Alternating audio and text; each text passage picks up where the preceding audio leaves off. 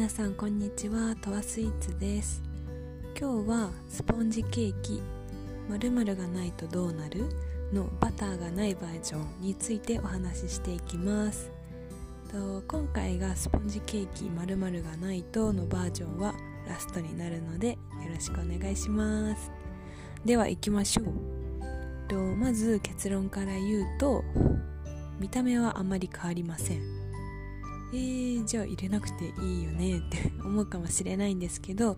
まあ確かにスポンジケーキを作るってなったら卵砂糖小麦粉だけでも生地を作ることはできます。けどまあ基本的な配合にバターが入ってる理由っていうのを今から話していきたいと思うのでよろしくお願いします。とバターの役割は主に3つあって1つ目は香りですね。風味を良くしてくれる。で2つ目がしっとりさせてくれる。で3つ目が生地の老化乾燥劣化を防いでくれるっていうところですね。まず1つ目に香りを良くしてくれるっていうのは多分皆さんわかると思うんですけどバターってすっごいいい香りするじゃないですか。通にパン屋さんとかでもわあいい匂いっていうのも多分バターの役割が結構あったりとかまあ他のサラダ油とかオリーブオイルとかそこまで匂いがしないと思うんですけどそれは何でかって言ったら、まあ、バターにはと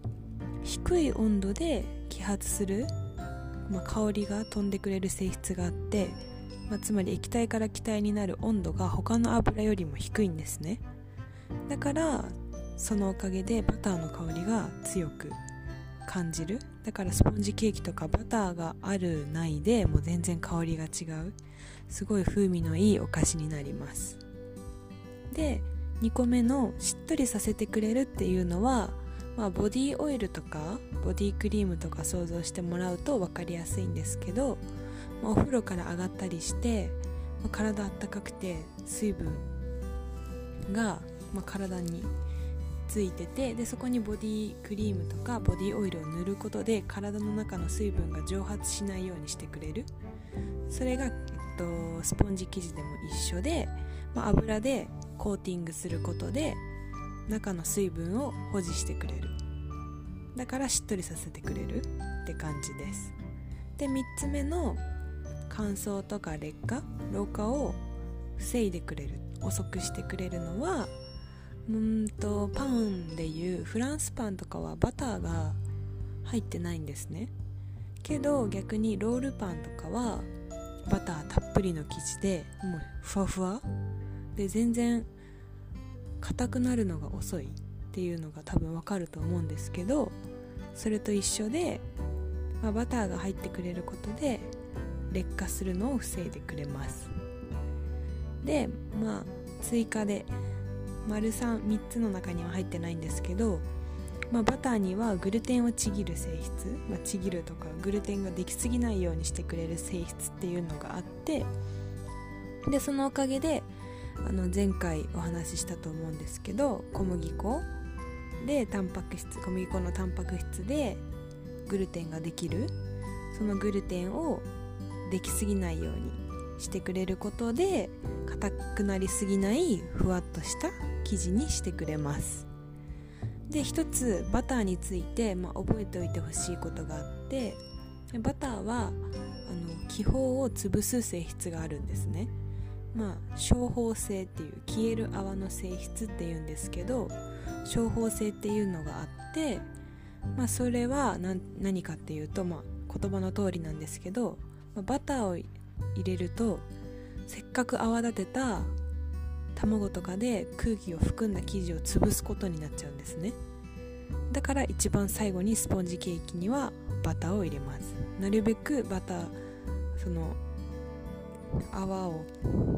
消す性質のものを一番初めから入れてたら、まあ、卵の泡ってもう潰れて意味のないものになってしまうので最後に入れるんですね。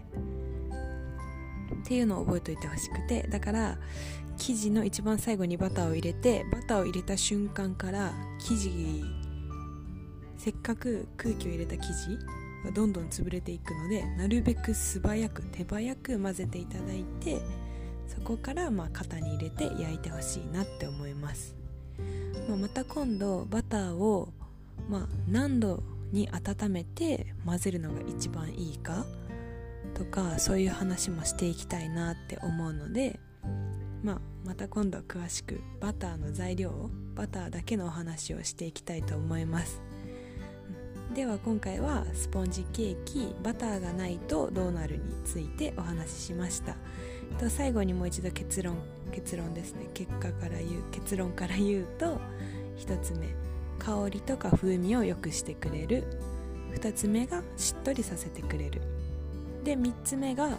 生地の乾燥とか劣化老化を遅くしてくれる。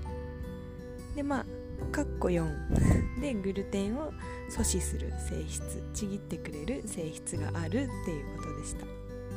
じゃあ皆さんまた明日何か配信していくのでよろしくお願いします。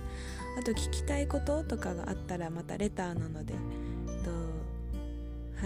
便り募集しているのでよろしくお願いします。タワスイーツでした。